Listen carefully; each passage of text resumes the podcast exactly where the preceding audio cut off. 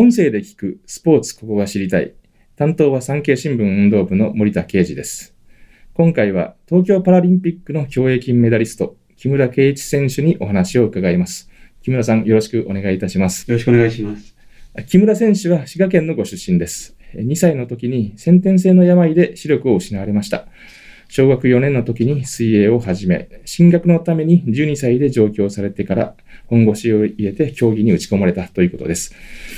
パラリンピックには2008年北京大会から4大会連続で出場されました。12年ロンドン大会では銀メダルと銅メダルをそれぞれ1つ。16年リオデジャネイロ大会では銀メダルと銅メダルをそれぞれ2つ獲得され、1年延期となった昨年夏の東京大会では100メートル平泳ぎで銀メダル、100メートルバタフライでは悲願の金メダルを獲得されました。君が代の演奏に合わせて日の丸が掲揚される中、木村選手が表彰台で大粒の涙を流されたシーンに胸を打たれた方も多かったと思います。この6月にポルトガルのマデイラで行われる世界パラ水泳選手権でも代表入りをされています。今回は木村選手に間近に迫った世界選手権に向けた意気込み、東京パラリンピックの後のご自身の環境や心境の変化、パラスポーツを取り巻く環境の変化をどのように感じているか、そして気になる木村選手の今後についてもお話を伺いたいと思います。木村選手、どうぞよろしくお願いいたしはい、よます。ろしくお願いします。あの、東京パラリンピックが終わりまして、はい、あの、9ヶ月近くね、もう経ちましたが、そんなにですか？そうですね。あの、東京大会の後っていうのは、もう取材や講演とか、それからメディア出演などで随分とおお忙しかったと思うんですが、ご自身の環境とか心境にどういう変化がございましたか？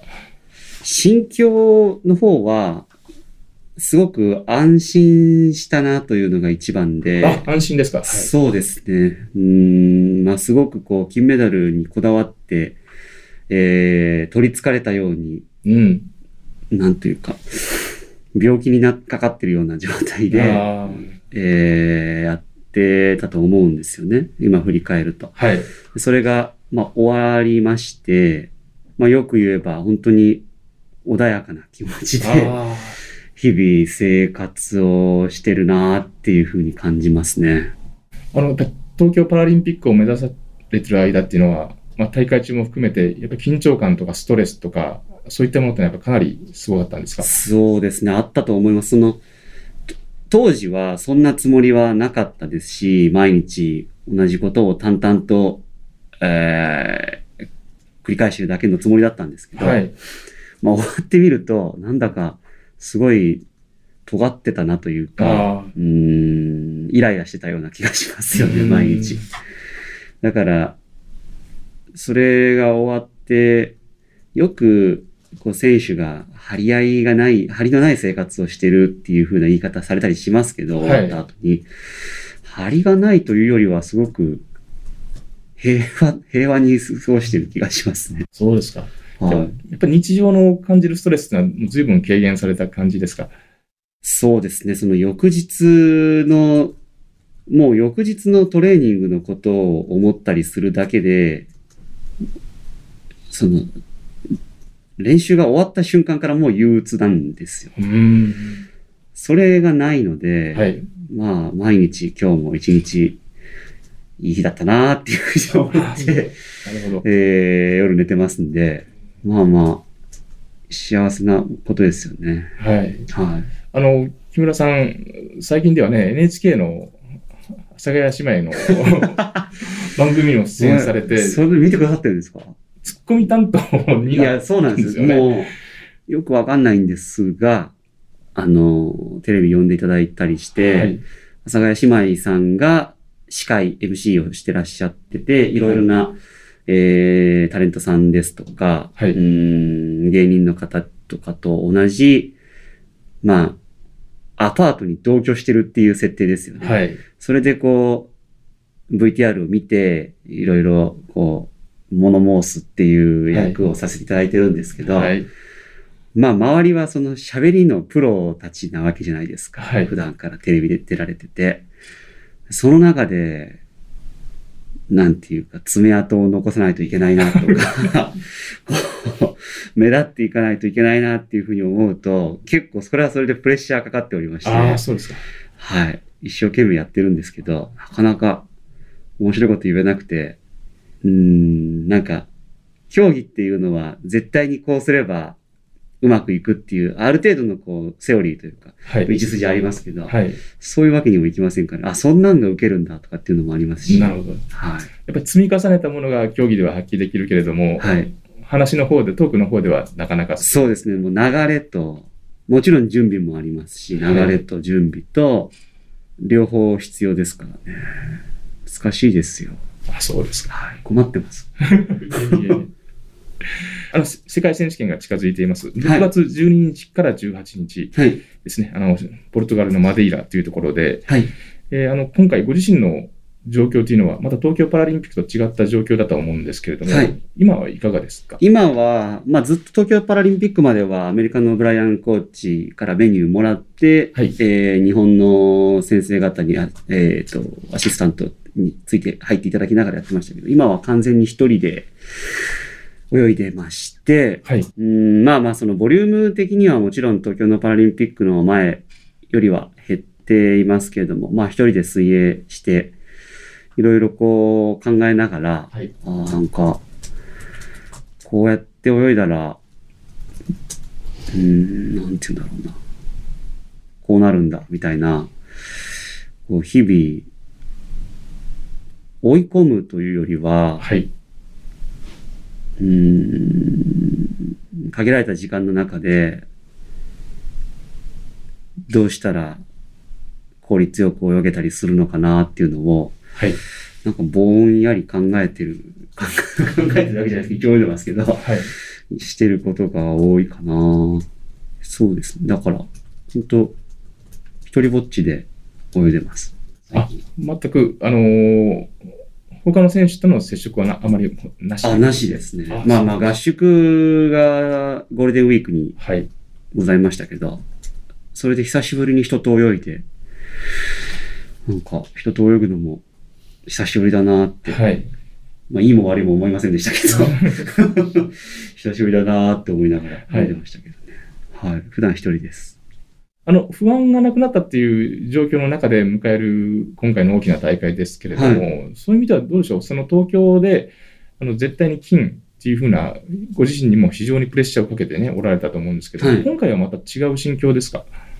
そうですね。うーん、なんか、自分が、こう、これ、この先もこう、キャリアを積み上げていく中で、水泳競技っていうのが、うーん、ど、どういう風な位置づけになってくるのかっていうのが、はい。自分でもまだよく分かってないんですよ。うん。だから、まあでも、東京パラリンピックでスパッと切るっていうことはもちろんできなかったし、うん、そういうの、どうするんだろうなって自分でもわからないので、はい。まあ、今一人で泳ぎながら、水泳と、プールと対話をして、はい。どうですかねみたいなうん対話をして、もう水泳の方も、いや、お前次第じゃないの？みたいな感じのことを。言ってきてる感じですね。木村さんご自身の体と心にいろいろ問いかけながら。そうですね。早く泳ぐのはどうだい？みたいな感じで。はい。いや、まあまあ、それも悪くないんじゃない？みたいな感じの対話をしてますけどね。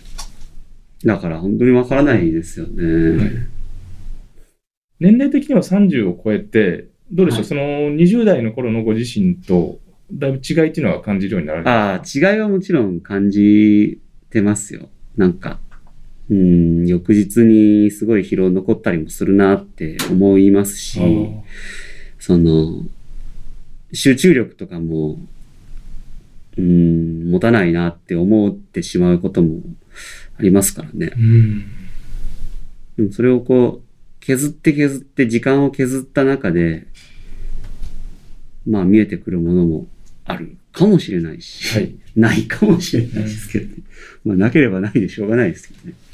で今はそれを探しながら、あそうですね。はい。だから、いや、これは一人でっていうのは、それではそれでいいのかなと思っていて、はい。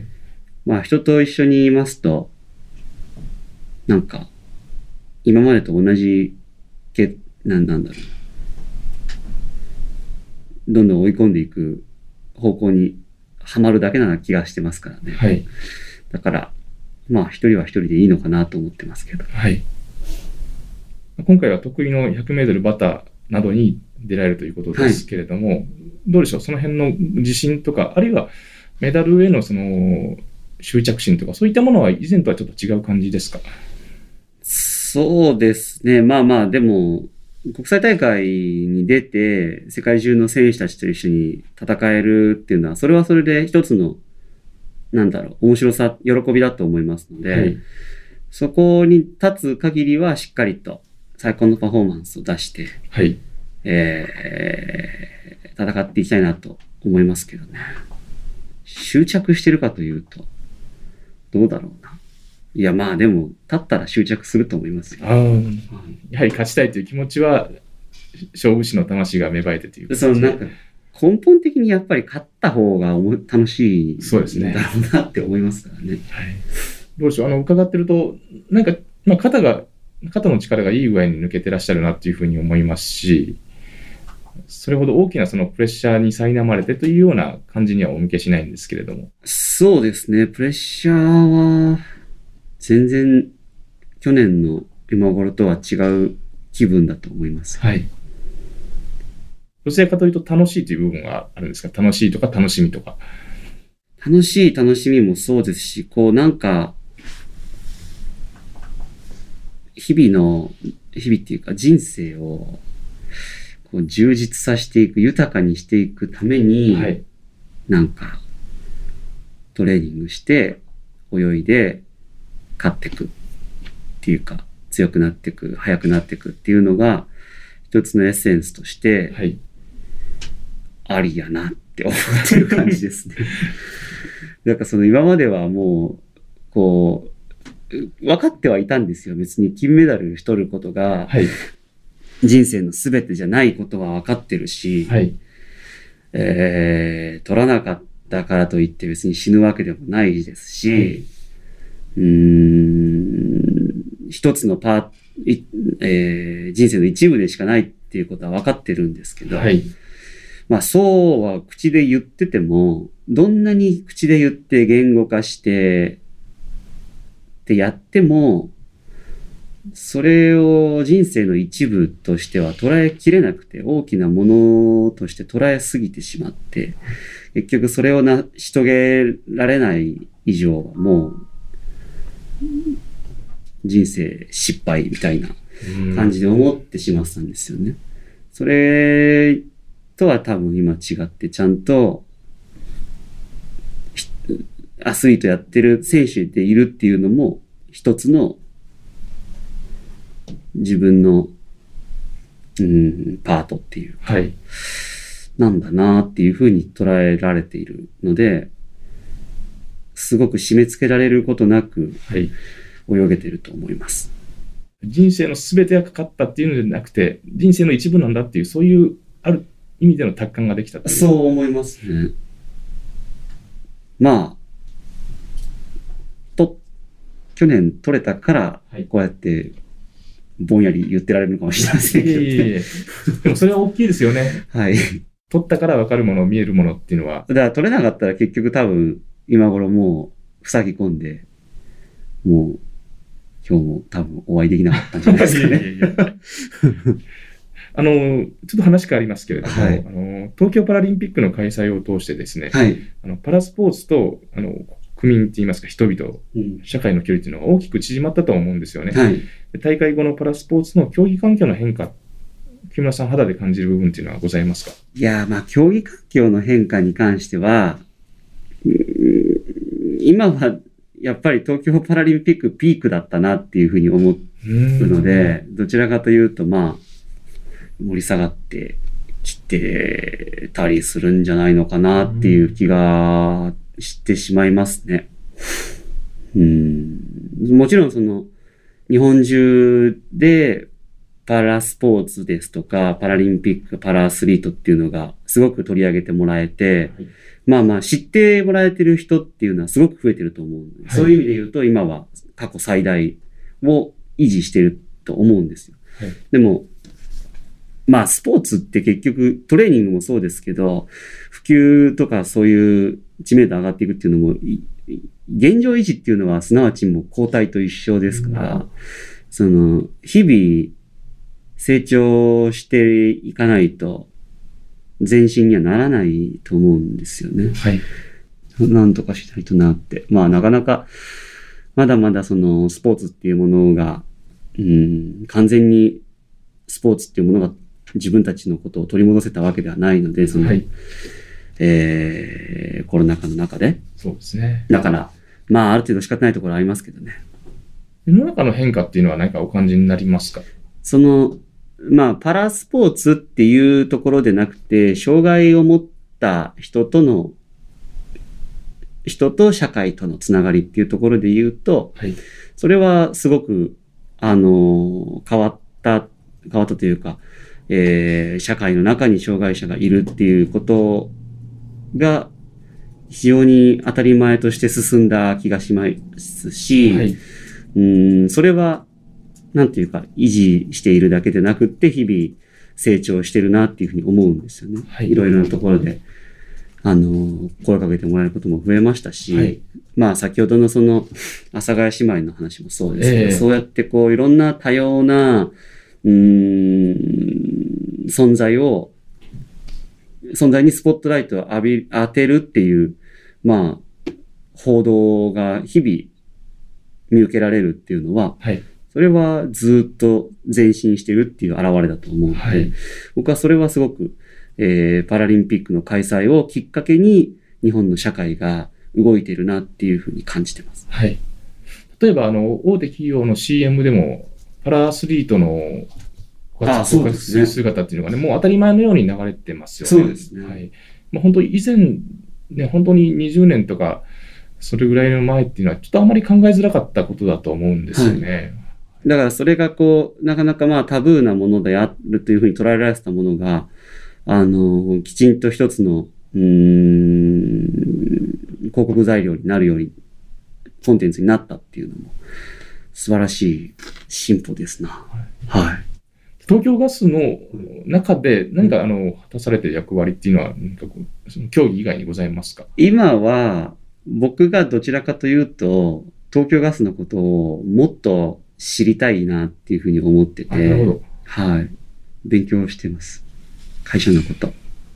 でも、あの、なかなかかいパラが終わって、かいあの会社の方にも、あの、会社の方との接点っていうのもかなり増えたんじゃないああ、増えましたね。まあ、その、社内でいろいろパラリンピックの時のお話をさせていただく時間も、えっ、と、いっぱいいただきましたし、うーん、まあ、それこそその、メダル見てもらったりですとか、はい。まあ、あまあそう、そういう活動が多いかな。社内の皆さんとの接点はだいぶ増えましたね。はい。まあまあ、普通にそのパラリンピック見て、あのよ、よかったっていうか感動しましたよとかっていうふうに言っていただくこともたくさんあるので、それはすごく嬉しいですけどね。あの、やはり印象に残るのが、やっぱり東京パラリンピックのですね、100メートルバタフライで金メダルを取られて、はい。もうよく言われると思うんですけれども、あの、国旗が上がって、国歌が流れると、その表彰台の真ん中でですね、大粒の涙が流されたっていう、あの時の心境っていうのは、その、世界で自分より強い人が今いないんだなっていうふうに思った時に、すごいところに来てしまったなって思ったんですよ。はい。それが、まあ、喜び、一番の喜びでしたね。はい。やっぱりその達成感っていうのがかなりご自身を変えたような感じですか？変えましたね。ずまあ、達成感っていうか充実感はい。ですかね。が、うん、たまらんものでした。はい。あの、東京大会の直前にですね、はい自伝の闇を泳ぐはい。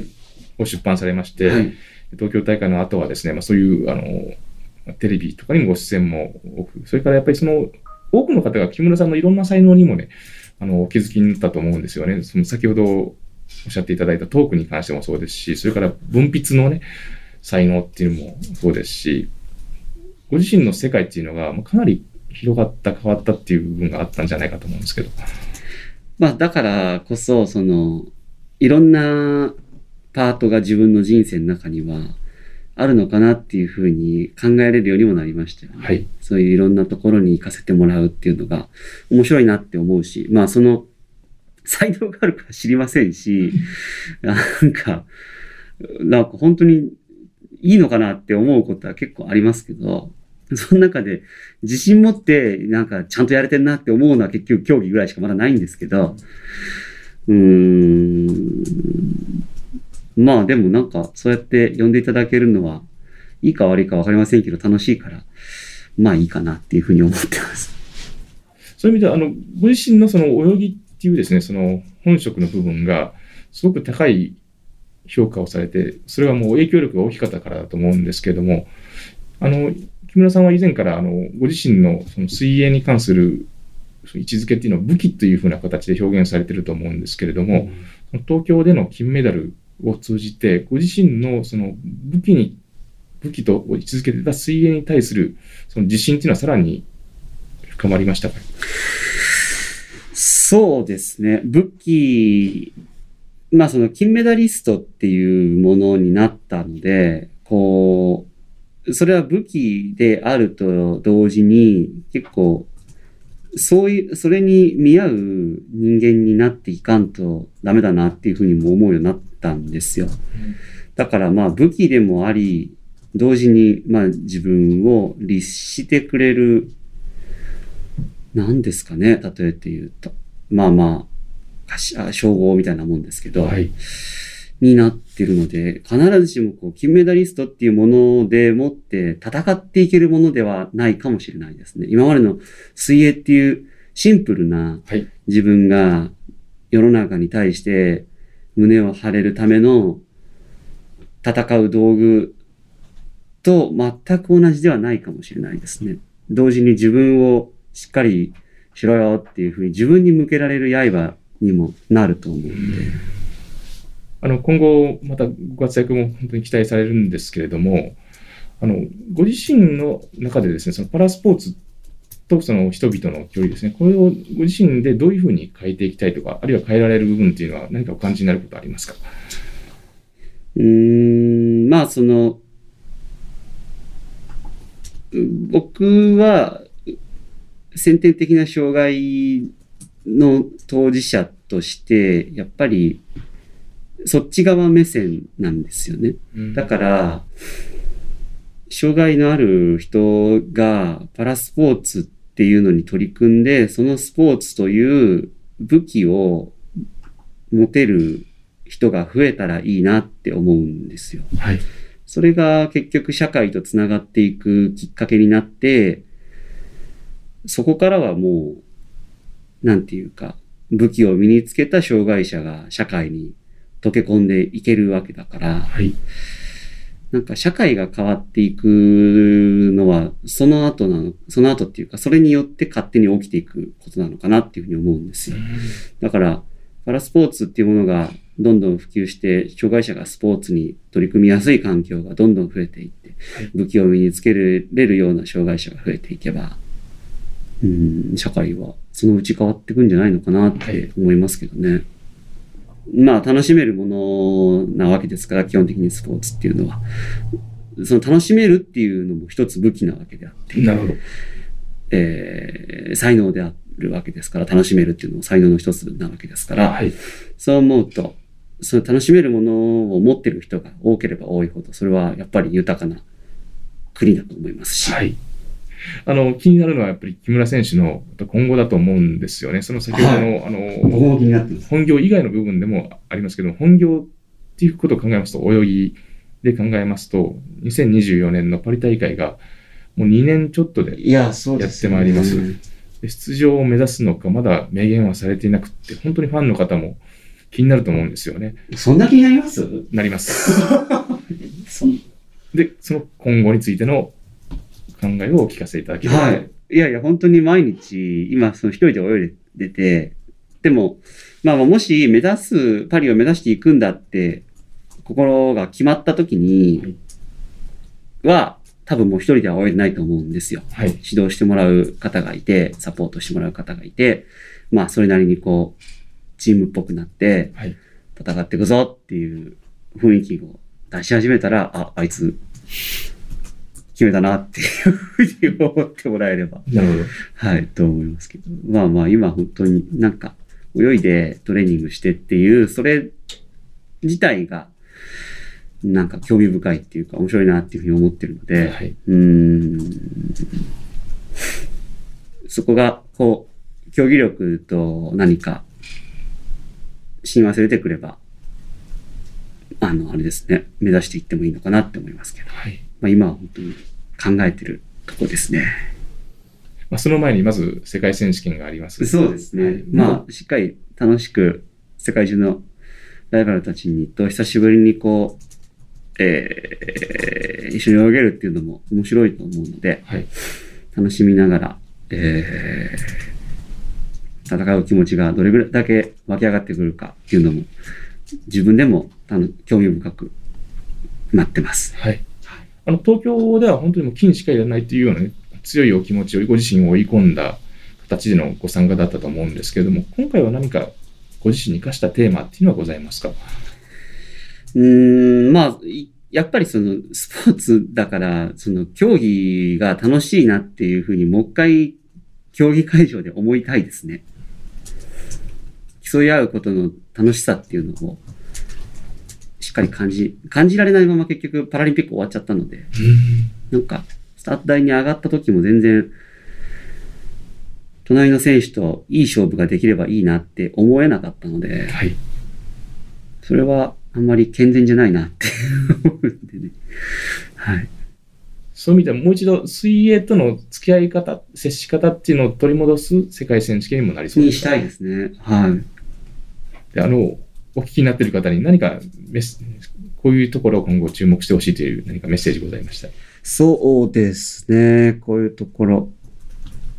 まずは、まあ、世界選手権が6月12日から始まりますけど、はい。競技が、まあもちろん、その水泳してる選手やってるっていうのが軸にはなっていくわけですけど、今は本当にこう、面白いな、楽しいなって思えることを何でもしたくて、うん。何かその、これは面白いぞっていうものがあれば、あの、教えてください。なるほど。はい。まだその面白いなっていうものを具体的に何かっていう部分っていうのは、まだこれからもあ、はい。探りながら。もう、腹がよじれるぐらい面白いものを探しています。はい。ど人生も楽しむって、そういうそうですね形わかりました。今回はパラ競泳の木村圭一選手にお話を伺いました。木村さん、ありがとうございました。た。